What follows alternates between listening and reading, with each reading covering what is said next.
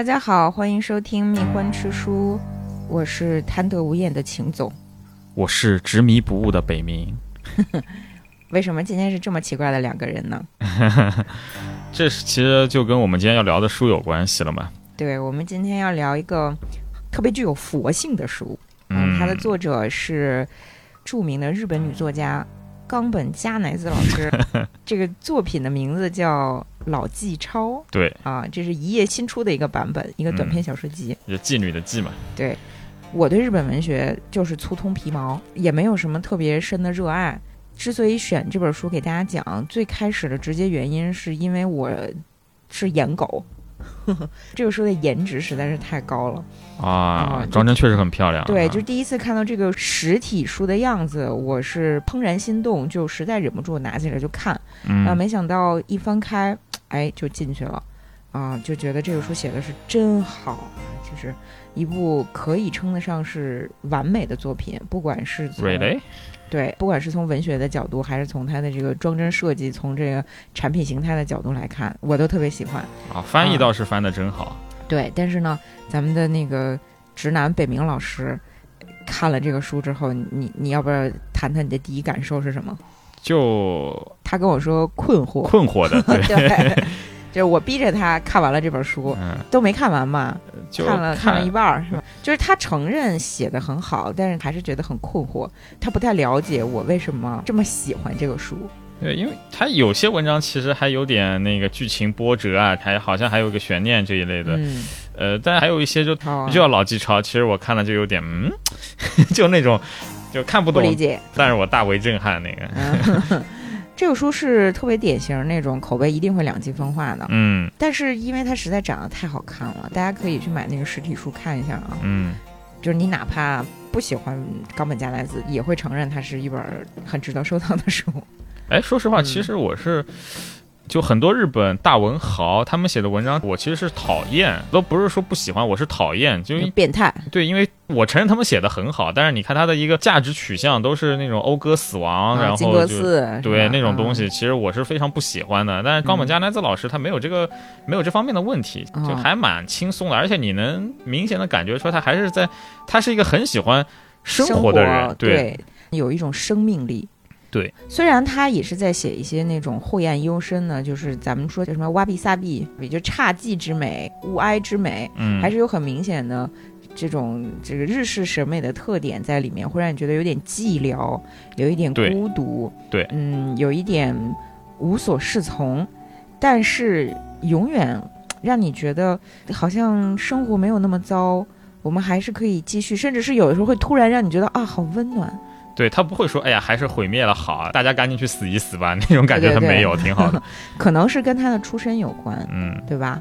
嗯因为我我很喜欢张爱玲，我是嗯张奶奶的粉丝，狂迷张爱玲。嗯，但是你说同样是女性文学天才，在冈本加乃子的身上，你就看不见张奶奶那种戾气、悲伤、绝望那种嘲讽和尖刻，对，对吧？他们俩都是大家氏族出身。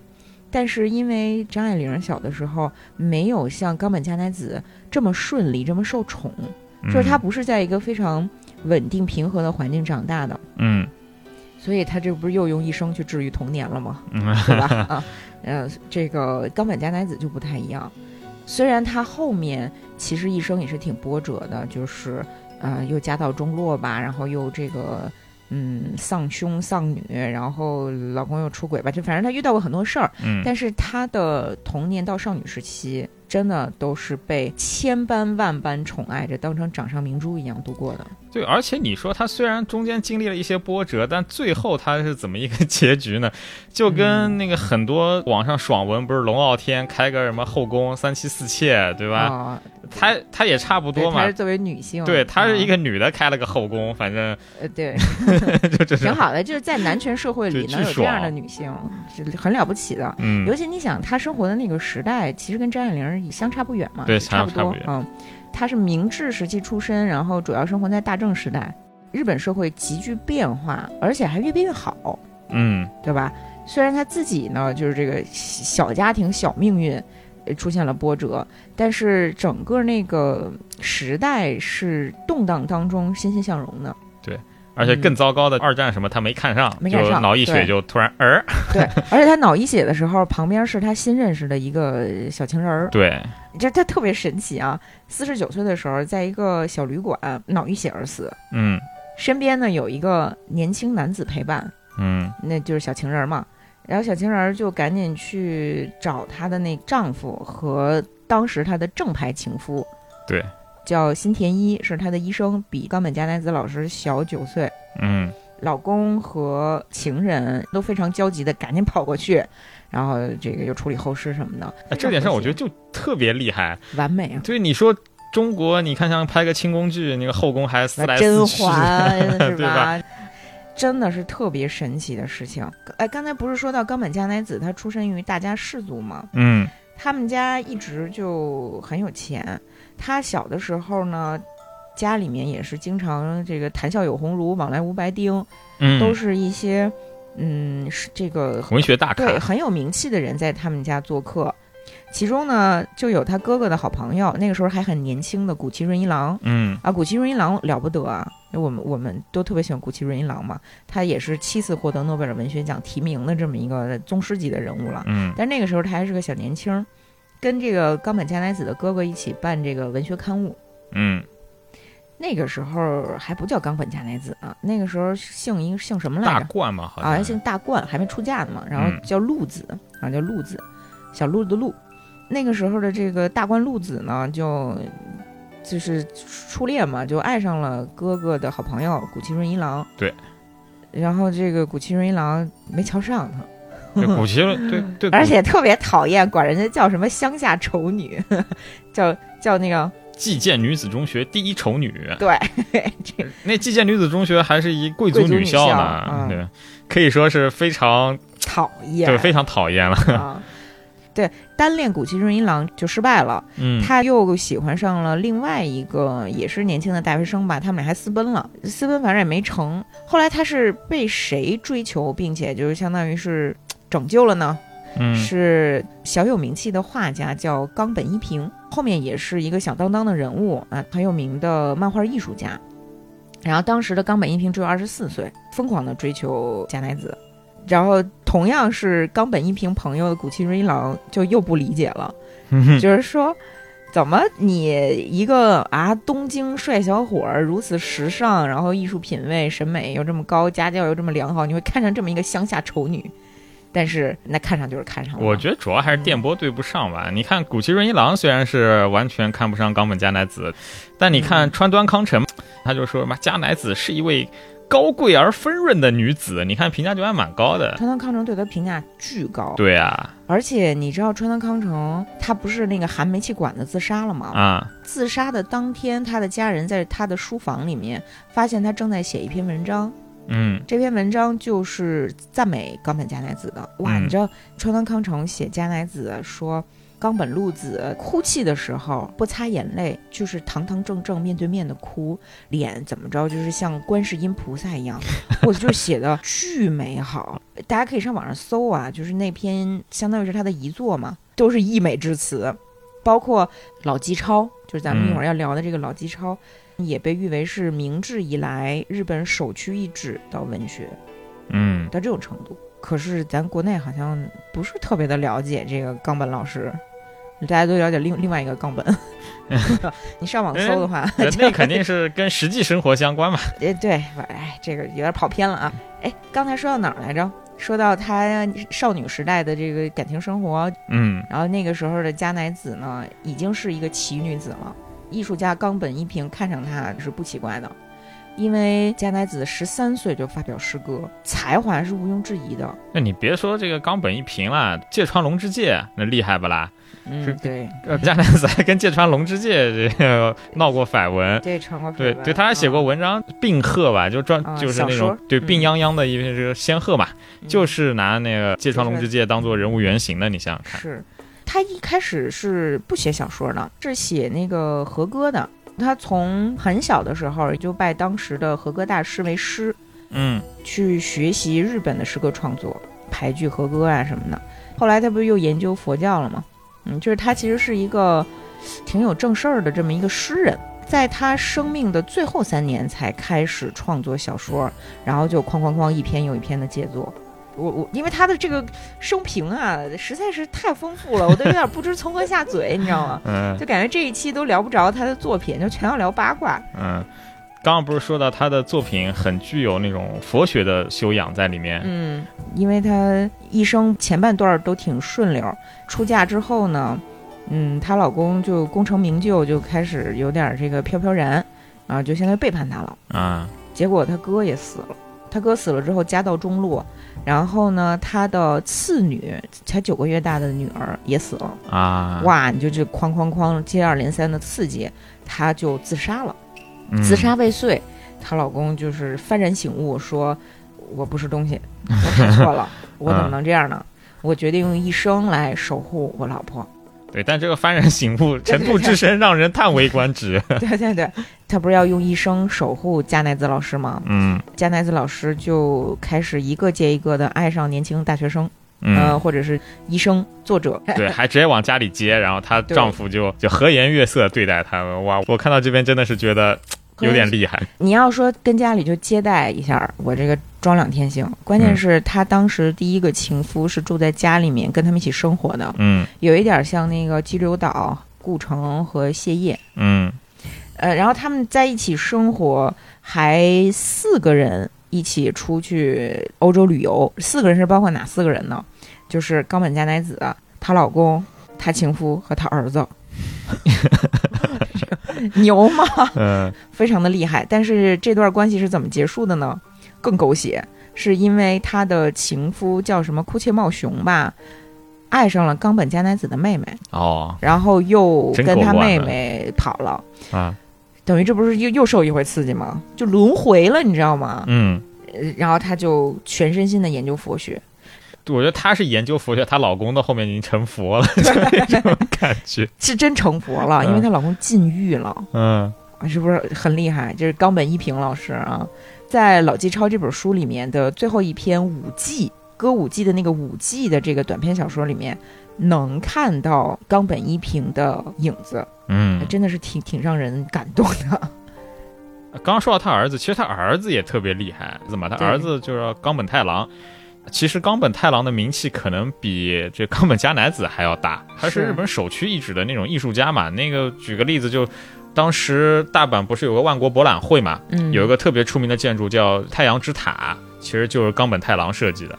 那个怪怪的，对那个塔看起来有点怪，然后后来还被浦泽直树老师用在他的《二十世纪少年》里面，是一个很很重要的一个意象嘛。浦泽直树是谁啊？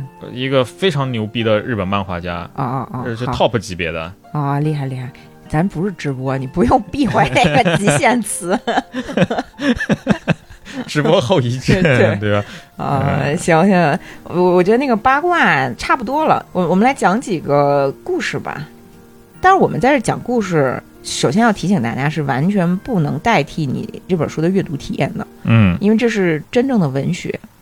我我们来先讲一个鲤鱼的故事吧。好，嗯，就是说在日本的视听时代末期，视听时代就是一休哥那个时代，日本战战国国之前。战国之前的那个时代就是视听时代嘛。对啊，日本视听末年啊，有一个历史事件，就是应人之乱，嗯相当于是开启了乱世的这么一一场战乱吧。故事背景是是应人之乱啊，就是说这个世间纷扰没有打扰到山里面的一个小寺庙，它的住持是三要法师。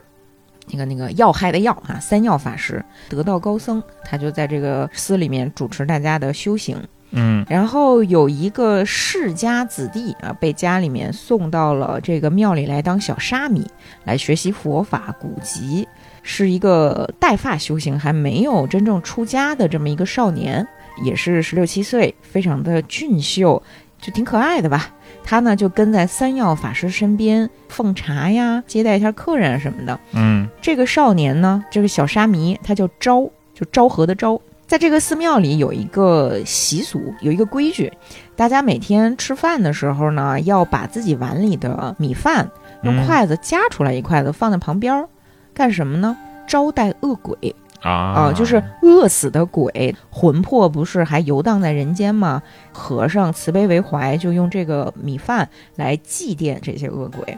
你哎，看那我小时候每次吃饭，我也都会留很多出来你不能让人家吃剩的呀，对吧啊？你你提前留出来还行 啊，呃，然后这个米饭你把它放在旁边儿，接下来不能自己再吃了吧，是吧？嗯你扔了也不合适，就由这个小沙弥这个少年收集到一个小钵里头，放到河水里面去喂鱼。久而嗯久之呢，这条河里面的鲤鱼听到开饭的这个钟声啊，就会聚集到桥边，等着小沙弥给他们喂米饭。嗯这个小沙弥呢，和这些鲤鱼们也产生兄弟之情一样的这种感情。嗯哼有一天呢，这个小沙弥像往常一样拖着这个米饭来到河边儿，远远的看见一片红色，嗯，他就赶紧跑过去，发现是女人的衣服，有一个妙龄少女躺在地上，已经奄奄一息了。他就赶紧扶这个女孩儿，就问她说：“你怎么了？你你醒醒啊！你你别死啊！”这个女孩儿就跟他说：“说我是路上遇到歹人，好不容易逃命逃出来，就是很长时间没吃饭了，想喝口水，结果好不容易爬到这个河边儿晕过去了。”啊啊，实在是体力不支。这个女孩呢，她叫早百合，是细川盛元的幕僚的女儿。他们家呢也是个领主，主要就是在丹波一带有自己的领地。嗯他爸爸呢，就是把女儿送到京都去避风头。十六岁的女孩在京都等她爸爸来接自己回家，左等也不来，右等也不来，最后终于等到噩耗，就是爸爸死了。在丹波的家族呢，几乎就灭族了，就剩他一个了。嗯本来他在京都有大宅子，有仆人嘛，这些仆人呢，偷偷把大宅子卖了，卷钱跑了，啊而且还想害他。她作为一个孤女，那她怎么办呢？她只能只身上路，就是她想到丹波去看看她爸爸是不是还活着。结果呢，没有什么社会经验，路上遇到歹人，死里逃生，这不就跑到这个寺庙河旁边晕倒了吗？嗯遇上了咱们的小沙弥，咱们的昭啊，这个少年心生怜悯，就赶紧把手里这个米饭给他吃了。但是救人一命，你救到底啊！这个少年说：“你要一个人再走这么远的路，那你肯定死半道儿。嗯，所以我把你藏起来吧，因为我不能带你进和尚庙啊。我们这个寺庙清修之地全是老爷们儿啊，就把这个女孩藏到了一艘船上。这艘船是将军来游河的时候准备的。这将军现在也没哦工夫来了嘛，对吧？对，都引人之乱了，对啊，他就把这个女孩藏在船上，然后每天都来给女孩送生饭，啊，就是喂鱼的这个饭。不仅如此，嗯，日常如果说庙里有这个水果啊、点心啊什么的呢，他就自己假装吃了，偷偷藏在袖子里面，也来带给这个女孩吃。一来二去的呢，少男少女，对吧？谁能不怀春呢？嗯他们彼此之间就暗生情愫。小沙弥呢就觉得我这一生注定是要修行的，是要当和尚的。嗯那我对这个女孩子产生的情感呢，她可能是我修行路上的一个阻碍，我肯定是不会跟她有什么的。嗯，所以呢，虽然他内心是很喜欢这个女孩子的，但是他也没有太挂碍在心上，他就觉得这是一个插曲，嗯有朝一日我肯定会跨过这个障碍的。但是这个女孩子呢，她没有想要修行啊，她觉得这是我的救命恩人，我就是喜欢他，怎么着吧？然后他们俩就这样一直相处了很长一段时间。嗯这段时间呢，咱们的小沙弥一天得跑五次河边儿，嗯就被师兄发现有点什么不对劲。啊，那个鱼都不过来了，他还一天跑五次，而且怎么感觉神态都不太对呀？啊他就本来就怀疑他。正好呢，有一天，这个女孩子对他说：“我已经一个月没有洗澡了，嗯我想要在河里面洗澡，但是我很害怕，你能不能跟我一起洗啊？”啊啊，呃，然后这个小沙弥呢，可能也是心魔，就同意了，很犹豫，很犹豫，但是同意了。嗯然后他们两个就是一起把衣服脱下来，在河里面洗澡。啊，然后下水之后，其实真的什么都没有，就是洗澡很快乐嘛。女孩子终于是可以清洁身体了。结果，众位师兄冲出来嗯啊，抓了个正着。呃，和尚嘛，不敢抓赤身裸体的女孩子，只能把咱们赤身裸体的男孩子 就绑了。嗯就带到了三要住持的面前。就说主持，你看他身为沙弥啊，身为修行之人，干这种苟且无耻的事情，还被我们抓了个现行。对你看看他像什么样子？嗯，你想想啊，赤身裸体、一身湿漉漉的小少年，才十七岁，就这样被折辱，完全没有尊严的带到自己的恩师面前，嗯这得是什么心情？这个都崩溃了。嗯，但没想到三要住持就闭着眼睛听这帮师兄给他汇报啊，一边听一边嗯这样点头，然后突然睁开眼睛说：“你们确定跟招沙弥在一起的是女人吗？你们没有错把鲤鱼看成是一个女人吗？”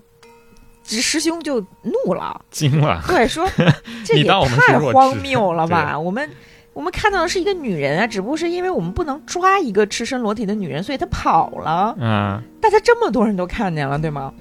然后这个三要住持呢就说：“别说了，止住，究竟是女子还是鲤鱼？反正我没有亲眼看见，啊，自然无法判断。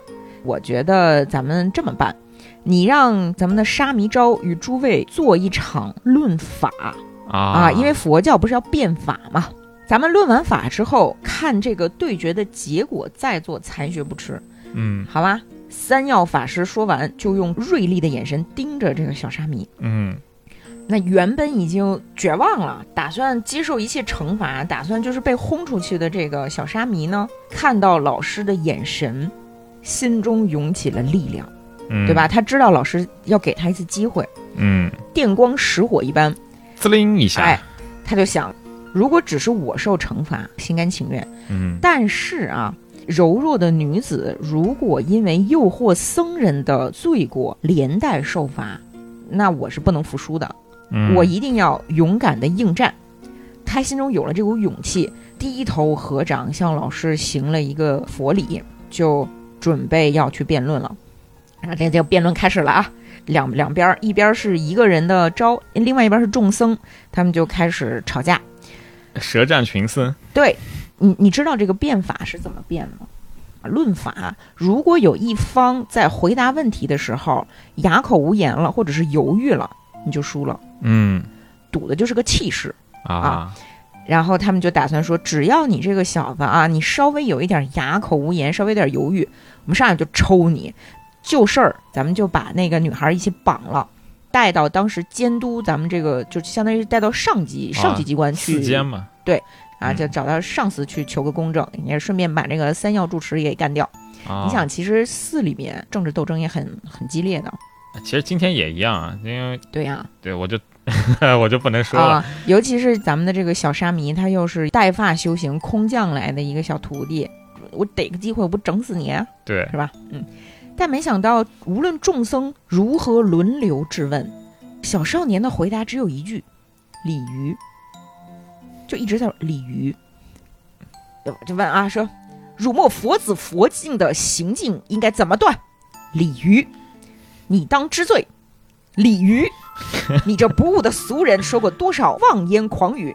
鲤鱼，腐肉招迎。鲤鱼，双方的回答就这样啊，完全就是不成问答呀。那已经立于不败之地了，感觉小沙弥，因为他已经想明白了，他说我的老师给了我一个线索，就是鲤鱼，嗯那我一直用鲤鱼回答下去，我就、嗯我就看他们怎么办，对吧？嗯这冈本加乃子是这样写的，他说这个男人一味回答鲤鱼的背后，是他拼尽全力要护住一个女子的绝死之心。嗯一般的这个野孤蝉根本不是他的对手，众僧渐渐被他的气势压倒，招架不住，竟显出了狼狈之态。问答之间，招的心里也发生了很神奇的变化。他最开始的想法是，既然对方是久经公案的老手，那如果他要是老老实实的回答，那肯定最后理屈词穷了，你不就完蛋了吗？对吧？你肯定是要输的。嗯所以他决定索性赌一赌运气，他就就回答了一个鲤鱼。没想到他突然顿悟了，须弥芥子，鲤鱼混女人，在这个宇宙的碎片当中有什么区别吗？蕴含了天地间的全部道理啊，就这两个字儿鲤鱼。因此，招也变得超然、放松，回答也开始生动起来。他有时候回答锅中的鲤鱼，有时候回答穿过渔网的金鳞，然后他就进入了一个浑然之境，甚至忘却了金鱼的存在，忘却了自身的存在，也忘掉了眼前的众生。他回答速度之快，应变之自由，犹如钟在壮木下作响，犹如呼应山谷回音，活泼而自在，进入了六十境地。然后这个反方辩友啊，渐渐就闭上了嘴，瞠目结舌。三要主持见状，露出了微笑，呃，最后宣布，现在昭已不是过去的昭，他已经进入了另一个生涯，此乃他常年施舍生饭给鲤鱼的福报。他的过失完全是我的无德所致。我看这件事儿就到此为止吧，以此为契机，昭落发为僧，嗯在河边另立了鲤鱼庵，开始进入了真正的修行。那从此之后，大家都说他将来肯定能成为高僧。啊，那你说这个恋爱吧，就是如果有一方悟了，另外一方那怎么办呢？是吧？凉了凉了啊！但是早百合也不是俗人呢，咱们这小姑娘，啊，她决心以身殉道。不过她的道并不是说她也去当姑子去，不是的，啊，她返回了俗尘，成为了闻名京都的白拍子。哦，那个舞女嘛，对啊，白拍子就是穿男装带刀跳舞的舞女，嗯一一种艺伎的形式，啊，那还蛮有味道的啊，对吧？然后大家都说说早百合跳的舞姿曼妙而有深趣，有一种幽寂的禅味，格外被人看重。后来呢，她成为了鲤鱼庵的大施主。哦，而这件事后呢，三要住持为了避免过失再度发生，从此以后就由他亲自去河边儿给那个鲤鱼喂生饭。哦，渐渐的，这个地方的鲤鱼都重新回到那种一听敲钟就赶紧跑来吃饭的这样的一个结局了。故事完，那你看确实还蛮 happy ending 的，虽然 跟我们想象的 happy ending 可能不太一样，我太喜欢这个故事了，哎，这有点酷，这个对吧？，嗯，你看这个故事，就精研佛法的人才能写出来的，对。精彩吧？嗯，哎，就像莱博维茨赞歌，你只有真的是虔诚的基督教信徒才能写出来一样。对哎，这篇故事确实是只有非常信佛的人才能写出来。啊，但这个故事呢，算是本书情节最波折的一个故事。嗯嗯，其他的几篇呢，虽然味道非常的好，在我眼里是很完美的文学，嗯，但你基本上讲不出来一个完整的故事。比如说，我再给你讲一个啊，我想想我讲一什么？我讲个蝙蝠的故事。刚才不是鲤鱼吗？嗯，你接下来讲个蝙蝠的故事啊。嗯，在东京过去街头巷尾还有水井的时代，老百姓会习惯在这个水井里面养一些小鱼，嗯，吃这个井水里面的脏东西。我们家不是也有口井吗？井里面其实也有鱼的，对对对，就防止井里生虫嘛。对，挺好的，我蚊子也少了。对，然后当时呢，还有一些清洁水井的师傅，嗯每次这个师傅下去清洁水井呢，就会有一一帮小孩儿围过来看这个师傅清洁水井嘛，闲的，小孩儿嘛，对吧？嗯在这个看清洁水井的孩子当中，有一个富家女，一个小女孩儿叫阿勇，涌泉相报的涌，嗯非常可爱，长得又漂亮，家世又好。师傅呢，每次都从这个井底抓几条小小的鱼，分给这些小孩儿，然后他特别的就会分给阿勇，因为阿勇是这堆孩子里面最招人喜欢的一个。啊，啊。那这一天呢，从井里面飞出一只蝙蝠，大家就拿小杆儿去打它，把那个蝙蝠翅膀打折了，就抓住它了。啊，一个大孩子抓住的，但是这个大孩子喜欢阿勇，就想讨好他，就把这个小蝙蝠拿到阿勇面前说：“阿勇，你要不要？给你拿着。”阿勇呢，又觉得有点害怕，又觉得有点刺激，看到这个小蝙蝠，就觉得说这个还挺可爱的，因为其实蝙蝠是哺乳动物嘛，就是反正会飞的耗子。我觉得挺可爱的，我也抓过蝙蝠。不是，那你看什么蝙蝠的？你看那种剑鼻蝙蝠，你就未必喜欢，鼻子向上特别尖，就跟那种欧洲传说中的吸血鬼蝙蝠一样，那种可能就不是很好看。大家看到了吗？北明老师的这个气氛破坏组的功力 又发挥出来了，没有没有，啊，那你继续继续。挺好，挺好，挺好的。总之，阿勇就拿着这个蝙蝠的两个小翅膀，就这样捏着，准备回家。嗯就这，样一路走，后面就小孩跟在他屁股后面就很开心。嗯正好路过了一个大户人家的窗户，看到这户人家的那个小男孩在往外看。这个大户人家的小男孩比他们年纪都大一点儿，嗯也特别奇怪，平时不太跟他们玩儿，每次都从窗户往外看，大家就是这个霸凌他。但这个小男孩呢，也不太搭理，有时候还会反唇相讥，就是一个感觉很清高、有点孤独、也有点害羞的小男孩。嗯嗯，蝙蝠从他们家路过啊，被那个小男孩看见了。等这个阿勇把这个蝙蝠拿回家之后，很清高那个小男孩，他们家的仆人就来说：“阿勇小姐，你能不能把这个蝙蝠让给我们家少爷？因为我们家少爷他喜欢研究动物，他是一个小小的动物学家。反正你拿着他也没什么用嘛，对吧？但是这个女佣她胆儿小，她不敢拿手抓这个蝙蝠，就只能请阿勇捏着这个蝙蝠到他们家里去。阿勇就去了，去了之后呢，和这个小少爷一见钟情。哦，这个小少爷呢，一开始也是因为看见阿勇捏着蝙蝠，他既想要这个蝙蝠，也想要跟阿勇说话啊啊、也不是故意的吧，反正就是你知道这小少年的心情嘛。这就是他们俩相识的契机。后来呢，这一对儿少男少女很真心的相爱了。哈，这这个少年的妈妈出现了。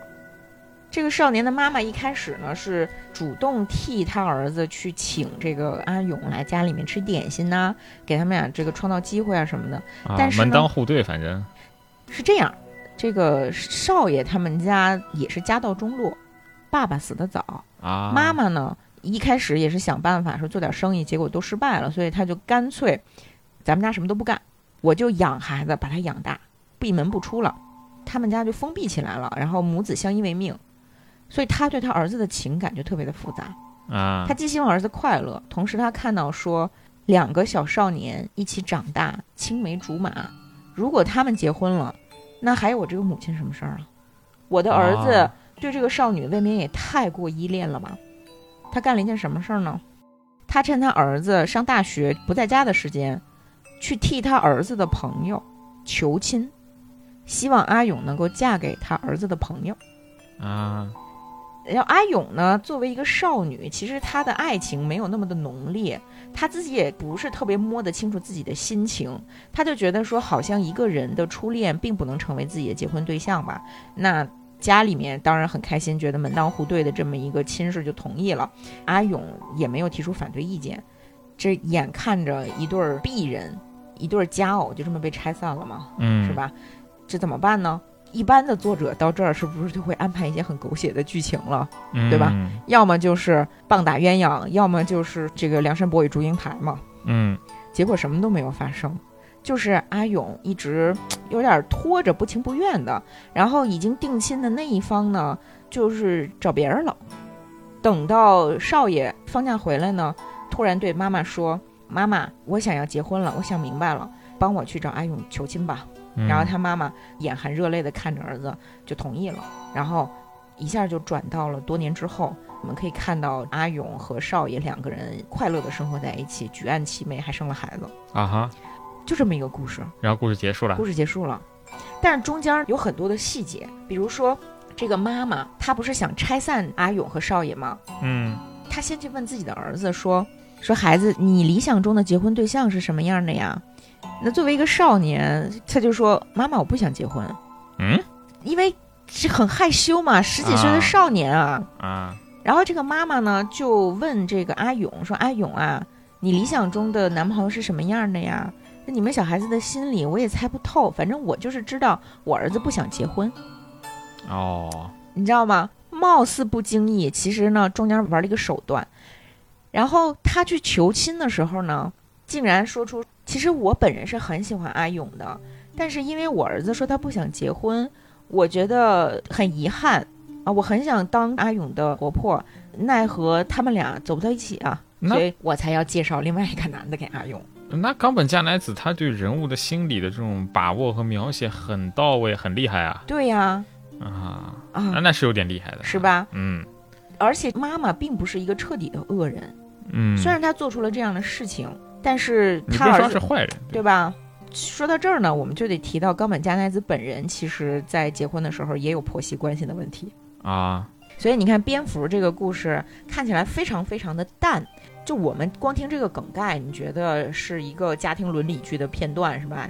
但是没有，这个事情很快就过去了，又恢复到了一个非常恬静平稳的生活当中。嗯，可是蝙蝠还是被做成标本了，你还记得呀？这个蝙蝠后来提到了，就本来是养在笼子里面，但是很快就死了。哦，后来做成了标本。你看这个加乃子，他在处理婆媳关系或者是处理男女之情的时候，都非常的克制，对吧？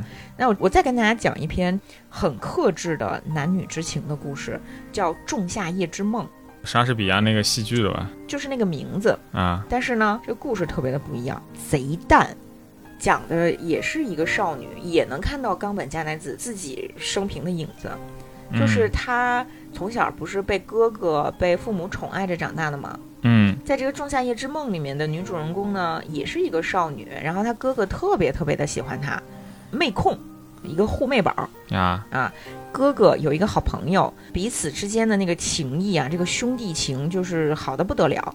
然后哥哥呢，就希望说把自己心爱的妹妹交给自己的这个好朋友去守护。嗯，然后这个好朋友因为和哥哥心意相通呢，也觉得妹妹特别的可爱。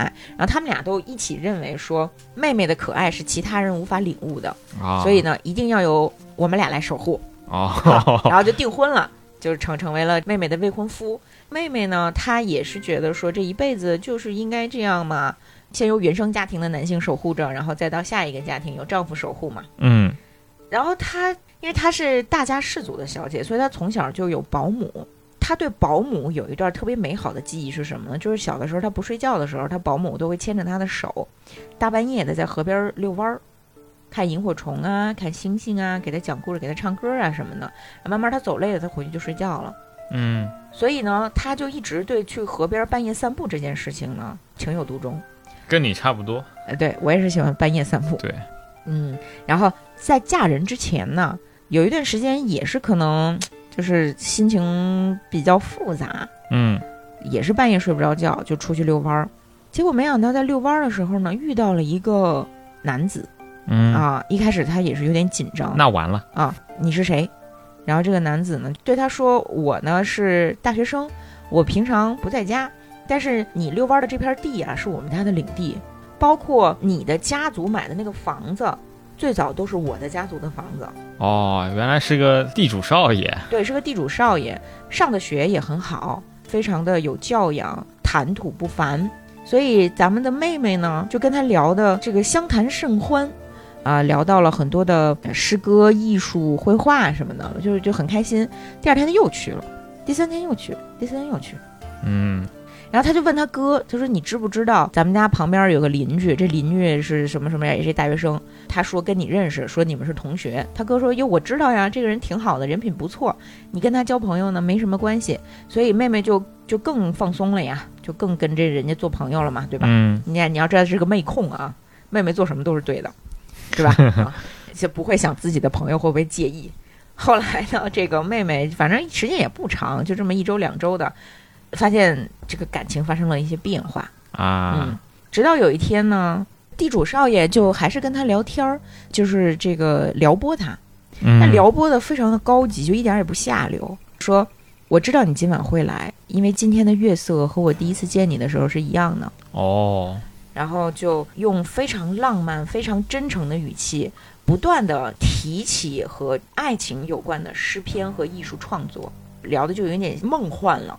但是依然什么都没做，只是表达了情感，我对你的爱恋，到此为止，彼此心照不宣就结束了。后来他就再也没出现过，再也没出现过。故事完？还没完啊！后来咱们的妹妹呢，就按照既定计划嫁给了哥哥的好朋友。嗯，她在新婚之夜把这段经历给她的丈夫讲了，然后给你念一下丈夫说什么。丈夫呢沉思了很久，展眉说道。这是多么美好的体验啊！我们就把它命名为“种下一只梦”吧，把这个梦珍藏到你的记忆里。当你的心厌倦了婚姻生活的平庸单调时，把这份浪漫拿出来，反复回味一下。到时候，也请分给我一点啊！听完这番话，妹妹真正爱上了丈夫。哦，那还挺厉害的。嗯，这个故事就结束了。这是一九三七年写的一篇小说。我在想，他和莎士比亚那个故事好像有什么关系？因为莎士比亚那个故事，他是爱错了人。对，就是上眼药上错了。对。但是你看，哪怕你爱的人可能不是你最后结合的那个人，情感人的情绪是非常微妙的，它不涉及对错。是莎士比亚那个，他也是爱错了人，然后到最后就又解掉，然后又回归到原本的轨迹当中吧。其实它这个路线是一样的。对，路线是一样的，但是表达出那种东方式的特别细腻的情感，那和莎士比亚是完全不一样。真的，我为什么说特别喜欢这本书，就是因为它里面很高级，对吧？那种细腻的情感，从本质上是女性的。就我们在节目里面说的男性、女性，它都是一种泛指，不是说你的生理男性或者生理女性。嗯，其实冈本加奈子真正步入小说这条道路是川端康成指引的。嗯，那你想想，川端康成的气质是不是跟冈本加奈子也有点像？他写的那个《雪国》，有伊豆的舞女是吧？嗯，也是这种淡淡淡淡的，具有这种。那我还是喜欢冈本。我我也是，因为没有那么绝望，对，是吧？而且他的作品当中的女性呢，要么就是这种小妹妹被宠，要么就有一种母性在里面。我们再讲一个啊，再讲一个就充满母性的故事。刚才不是讲了鲤鱼、蝙蝠、仲夏夜之梦？嗯，你看这三个故事，女性都是在这个被保护，反正都是准备嫁人。我们接下来讲这本书当中最重要的这一篇，被人称为明治时代以来日本首屈一指的短篇文学。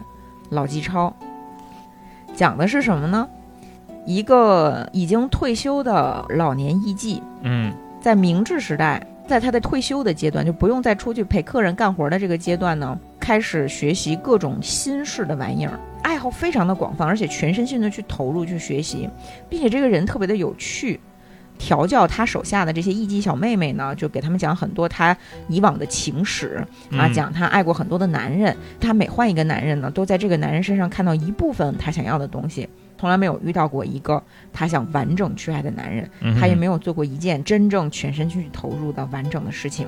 然后，因为他不是爱上现代化生活了吗？他就给他们家装了什么暖气呀、热水器呀、燃气灶什么的，就都配全了。你想那个时代也不是说特别的先进，所以就经常坏。他就请人来修，这个时候他遇到了一个年轻的男孩子，叫柚木。嗯，这个柚木吊儿郎当的样子，就是一脸不忿儿，东看看西看看，还这个挑衅的说：“这是艺妓的家吗？我怎么没有看到三味线呀？”然后这个老妓呢就微微一笑，跟他这个聊聊起来了。聊起来之后，就发现这个柚木呢，他并不喜欢现在的这个电器修理员的职业，他想要干什么？他想当发明家，他想当爱迪生。他就觉得说，我现在所有的工作为了糊口而已，都是我成为发明家的一个阻碍。然后这个老纪看着他就说：“那要不这样吧，我出钱供你吃，供你喝，给你住处。你想要什么，只要负担得起，我都给你。你就好好的当你的发明家，好不好？”很奇怪的一个提议，是不是？但是咱们的柚木没有觉得有什么不应该的。他觉得这可能就是这个老纪他在年轻的时候骗了很多男人的钱，然后老老来的时候呢想要赎罪，所以他找一个年轻的男人来供养，反正他也没往心里去，就大大方方的吃人家的喝人家的，就相当于是一种没有肉体关系的被包养。嗯，老纪对他唯一的要求，甚至都不是要求，或者就是盼望，就是他能够好好的去做一个发明家，而且呢，就像是一个。特别特别开明的母亲对待自己顽劣的孩子一样，就是进来看看、巡视一下，也不提什么要求，就问你还需要什么，你需要什么我就给你补上，然后就走了。柚木一开始呢，贼开心，嗯，他说：“哇塞，我终于可以实现我的梦想了吗？”但是时间一长，他发现自己想做的东西，所有的发明的想法啊，都已经被别人实现过了。他自己其实创造不出来什么新的东西，嗯，久而久之他就越来越颓废，而且越来越胖，从一个劳动人民变成了一个富家子弟的样子，嗯，老纪呢也没说什么，就看着他，然后说要不然我带你出去玩吧，啊，我我这个请你上游船，再请我几个这个艺妓妹妹陪着你好不好？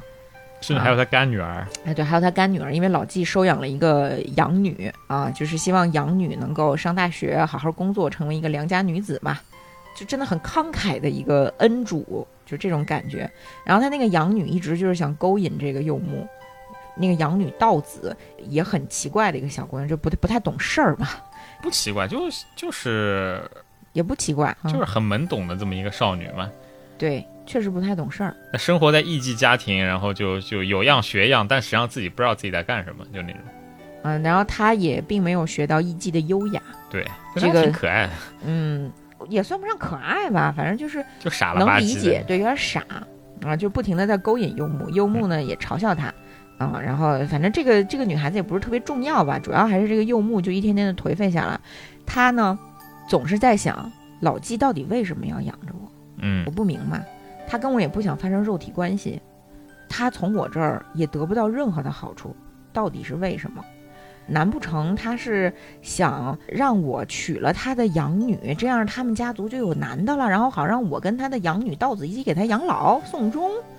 这个时候呢，柚木其实已经非常的尊重老纪了，就是他发自内心的钦佩这个老纪身上很刚强的、很全身心投入生活的精神，所以嗯。他一旦想是不是他他想要从我身上捞好处呢，他马上就会否决自己，他认为老纪绝对不会使用这种下三滥的手段，嗯，然后他就百思不得其解。心态变化了，已经。对。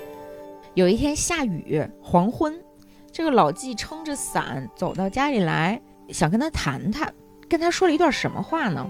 他就说，无论是工作还是男女之情，不要东张西望。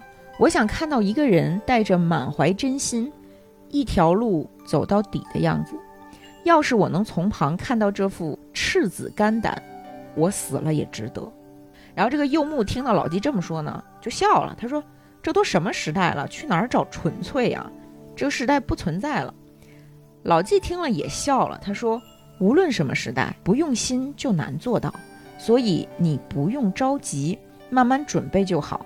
所幸你有副好身体，看上去也不缺乏毅力。”这个时候呢，柚木就明白了老纪的心意，因为他这辈子未能做到他所说的这些事情，他希望柚木代他完成。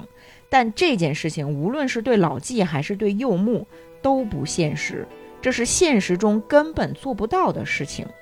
而且呢，说现实这种东西啊，就是把剧本在人眼前晃，当做诱饵吊着人往前走。棍子上的胡萝卜。但这个老纪偏偏不知道什么叫做放弃。这个时候，柚木就感到很震惊，他觉得老纪这个人真是老得深不可测，简直是老龟幻化成人。嗯他从他身上感到了一种悲壮之情，同时他又觉得就是很厌倦。你这个老女人，你凭什么要把我拉进这场有勇无谋的计划里面？他就开始想逃离。从这天开始，他就每隔两天离家出走一次，然后老纪就拼命的找，给这个警察局打电话，找那个找那个。过两天他自己就回来了，然后又过了可能十天半个月的，哎，又跑了，又回来了，又跑，又回来了。他们俩就开始玩这种离家出走的游戏，直到有一天他走了之后，大概有两三天没有回来，老纪呢就很着急、很焦虑，打电话什么的。但是放下电话的时候，他从心里真正升起了一点敬佩，就是说老纪其实希望幼木走了就不要再回来，嗯拿出点志气来。最后的结局呢，就是一首和歌，这首和歌是老纪寄给他当时的和歌师傅的一一篇啊。这个和歌其实有很多种翻译方法，我觉得雷克老师在这本书里的翻译还是挺好的。是他他是这样说的：我心中的悲哀啊，年年渐深，而我的生命越来越繁华光彩。嗯这首和歌是川端康成死前写在纸上的和歌。嗯，这个故事就这样完了，对，这故事确实嗯它容纳了太多的东西，而且它细节非常的丰富。对你都很难去，你很难讲这个东西。是啊，你说以老纪一生的经验，他能看不出来柚木根本无法完成他的心愿吗？嗯，他把柚木养在家里面，像是有一点人间观察的这个感觉，是吧？对，其实有点像养宠物，你也不会指望你的猫猫狗狗真的去做出一番什么大事业来。对，但是他又很矛盾，对他把这个柚木当成是自己，也当成是自己的孩子。对，多重的这种心态的投射嘛。其实而且你看。就是他对柚木其实是有两重期许，一重就是说，哎，如果你真的做出一番事业，那么老纪是非常开心的，就相当于柚木替他完成了老纪本身 没有做到的一些事情。老纪这辈子就没有说真的豁出去过，想干什么干什么过嘛，他是希望柚木这么做，但即使做不到这一层，他最后发现就柚木最后还是安于现状认命了嘛，相当于被他包养的这么一个状态。其实他老纪也是高兴的。我觉得是是怎么着？他是觉得我没做到，其他人也做不到。对其他人也做不到，这我没做到也不算什么。不是我的错。其实他有点那种求心理安慰，我是有点这种感觉的。嗯，总之是一个非常非常复杂的故事啊，而且这个里面你发现柚木的心态在很微妙的变化，就是当他自力更生的时候，他看老纪是一副既不信任又轻蔑的嗯态度，但是当他被包养，他的经济生活完全依赖于老纪，而他自己已经失去了经济能力的时候，他对于老纪是既依恋又崇拜嗯又痛恨。嗯离不开，但是又不愿意在这儿待着。对，这个文章它之所以妙，就妙在哪儿呢？这两个人的性别是和实际生活当中频繁出现的现象反过来的。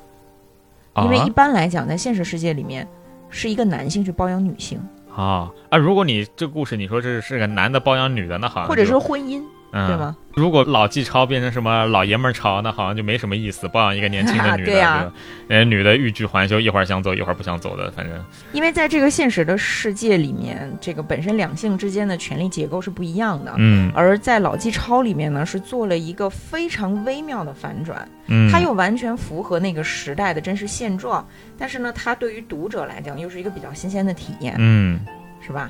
就是我我我真的是觉得冈本加奈子老师就是天才型、天赋型的人，所以这一篇被人称为是什么日本首屈一指的短篇小说，我觉得是这个名副其实的。是我一开始看就觉得特别迷惑，这故事到底看头在哪儿？但是刚刚秦总又这么一说，好像确实又有点不太一样。嗯，而且你想，不管是老纪也好，还是柚木也好，这不都是我们吗？就是每一个普通人嗯内心的投射，对对吧？你当你想去实现梦想的时候，你会给自己找很多的借口，借口都消失的时候，你会发现说，哦，原来我就是不行，怎么办？这个时候你更颓废，你还不如有很多妨碍你的借口。嗯，哎，这个故事就告诉我们啊，一个人要独立，就要从经济独立开始。啊。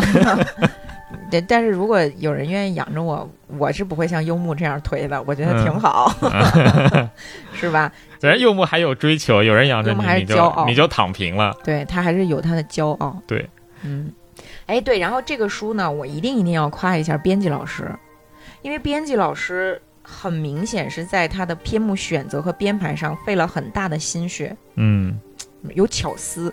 他是把不同时间段创作出来的短篇小说集结成书。嗯，那不同的文集的版本，它的篇目编排是有自己的逻辑的。这本书编排特别的巧妙，它的节奏跟那种张弛有度的感觉很显功力。嗯开篇是以老纪超为首，一下子给你上水平很高的一个作品，然后结尾呢又是以舞伎收尾。嗯舞伎啊，歌舞伎的舞伎讲了一个什么故事呢？讲的是叙事者我，也是一个家道中落的世家小姐，嗯刚去参加完父亲的葬礼。嗯呃，父亲呢，就是一直苦苦挣扎、苦苦支撑，希望能够恢复家族的荣耀。然后我就觉得很悲伤。那在我很悲伤的时候呢，我丈夫希望能够给我一些支持，嗯、给我换换心情，就带着我去了一家很高档的餐厅。这家高档的餐厅呢，有提供艺妓服务，就来了一个很小很小的艺妓。这个年纪很小、很可爱的少女艺妓，名字叫露子，就是冈本加奈子她的真名儿。啊啊，然后他们俩之间发生了一些很微妙的故事。我们很明显的看到他在呼应老纪超，嗯因为老纪超是一个艺妓历尽沧桑、摸爬滚打了一辈子成为的那个状态，嗯一种很浑然的，是吧？像像老龟一样深不可测。而他在年少的时候，一定也有过这样天真烂漫的、不知所从的，甚至是有一点悲伤的少女时代。嗯，所以这本书你看下来之后，它其实一直都有这个女性作者自己的影子在里面。它是一个倒叙的人生，嗯从一个女人年老开始写，一直写到她的青春年少。反正你合上书会觉得，哎呀，好有韵味啊，哎很厉写的好好啊。然后里面的每一篇短篇故事里面，这个女性角色都会让你过目不忘，哪怕是配角儿，比如说它里面鼎鼎有名的石魔那一篇啊，就是那个一个怎么说呢，也是有一个有点柚木这种这种性格的一个男的对，憋死郎。就他的天赋就是做菜，但是呢，也是混得很不如意。他老婆很怕他。文章里面他老婆出现的时候，就会觉得他妻子是一个唯唯诺诺的、很软弱的女性。但实际上里面会有一些细节展示出，他老婆实际上是像在看待孩子一样对待丈夫。对，也是有他的光彩的。对，这只是非常小的一个段落，就小小的几笔，但一下就把这个人勾勒出来了，特别厉害啊。然后这个这个她她老公那个形象也也很厉害，憋死狼嘛，就明明家徒四壁，穷的叮当响，但是对自己要求特别高，哪怕家里只有一根大白萝卜，他也得用大白萝卜做出三菜一汤来才能吃饭。什么烤萝卜、萝卜关东煮、萝卜泥、萝卜火锅才能吃饭。嗯，今天时间可能不够，真的每一篇故事都值得大讲特讲。就里其实老纪超里面还有一篇入选日本中学生的教科书的，对语文教科书的啊，嘉玲是吧？嘉玲，嗯，那个故事，那那也挺厉害，反正也就不说了，对吧？对，留给大家自己看。我喜欢寿司啊，讲的是一个厌食症的孩子怎么成长的故事啊，经验。主要是因为秦总在现实当中也教过一个有点厌食、自闭症、有点厌食的一个少年嘛，对吧？对，一个小朋友，他确实就是对味觉非常的挑剔。那个寿司讲的是一个孩子，他的母亲苦心孤诣的想让他吃点正常人的食物。嗯嗯，很好看，这个还挺好的。故事其实也是 good ending，本质上。而且他写吃实在是写的太妙了，太好了。他跟老舍先生写的那种吃还不一样，他写的吃都特别的有意境。嗯，他更多的是要通过描写那些吃的来展现人性，可以说。对对对，他能把食物写的特别美。对，现在你那个艾迪怎么样了？哦，应该挺好的吧？他不是已经。从那个只能吃大米饭开始，可以吃烤肉了嘛？嗯，你看，也是妈妈在非常用心的启发孩子去勇敢的尝试不同的味觉。嗯，里面还有一篇那个东海道啊，东海道那个我特别喜欢，哇塞，太棒了！哎，东海道我讲两句吧，就简单讲两句，就是讲的一对夫妻就走一个东海道嘛。京都到东京这一段路嘛，对，呃，那一路上风景特别好，然后他们走走走，碰到不同的人，碰到一个旧友这一类的。其实故事我就不说了。到故事结尾，他们碰上了曾经旧友的旧日朋友的儿子，然后那个旧日朋友的儿子他也特别喜欢走东海道，就是说这一段确实是日本一个风景非常美的一个地方嘛。然后就主角这对夫妻到这个时候已经老了嘛，到故事结尾已经老了，他们就还是正常的那种旅客形态，不停的慢慢走，慢慢走，但是他们的。朋友的儿子呢，已经以一个新生代的一个人做出了一个新的决定，我要搞旅游业，我要向更多人介绍这一段，我要开发这段东海道的路线，对，然后现代化的设施什么，对，然后这个主角夫妻就说，哎，这个虽然他也很喜欢，但是喜欢的方式已经不一样了，时代真是变了呀，就就就这样一个故事，但你就感觉到，哎，里面是充满了那种生命力的，嗯，我故事我其实特别喜欢，而且你看他们老一派的走东海道的方法是什么呢？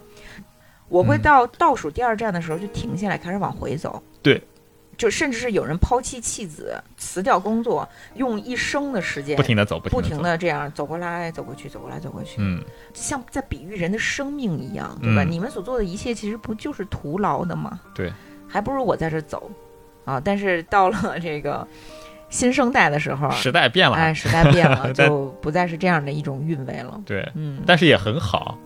也是充满了朝气的，没有贬义，对。啊，完全没有贬义。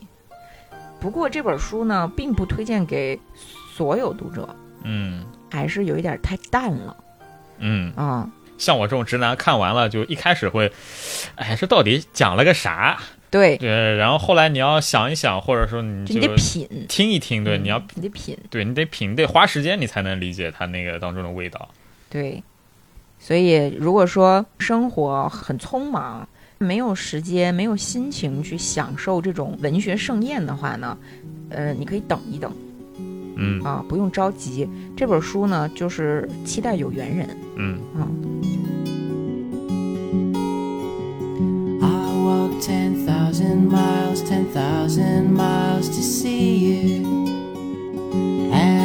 啊。gasp of breath, I grabbed it just to find you. I climbed up every hill to get to you. I wandered ancient lands to hold just you. And every single step of the way. I paid every single night and day. I searched for you through sandstorms and hazy dawns. I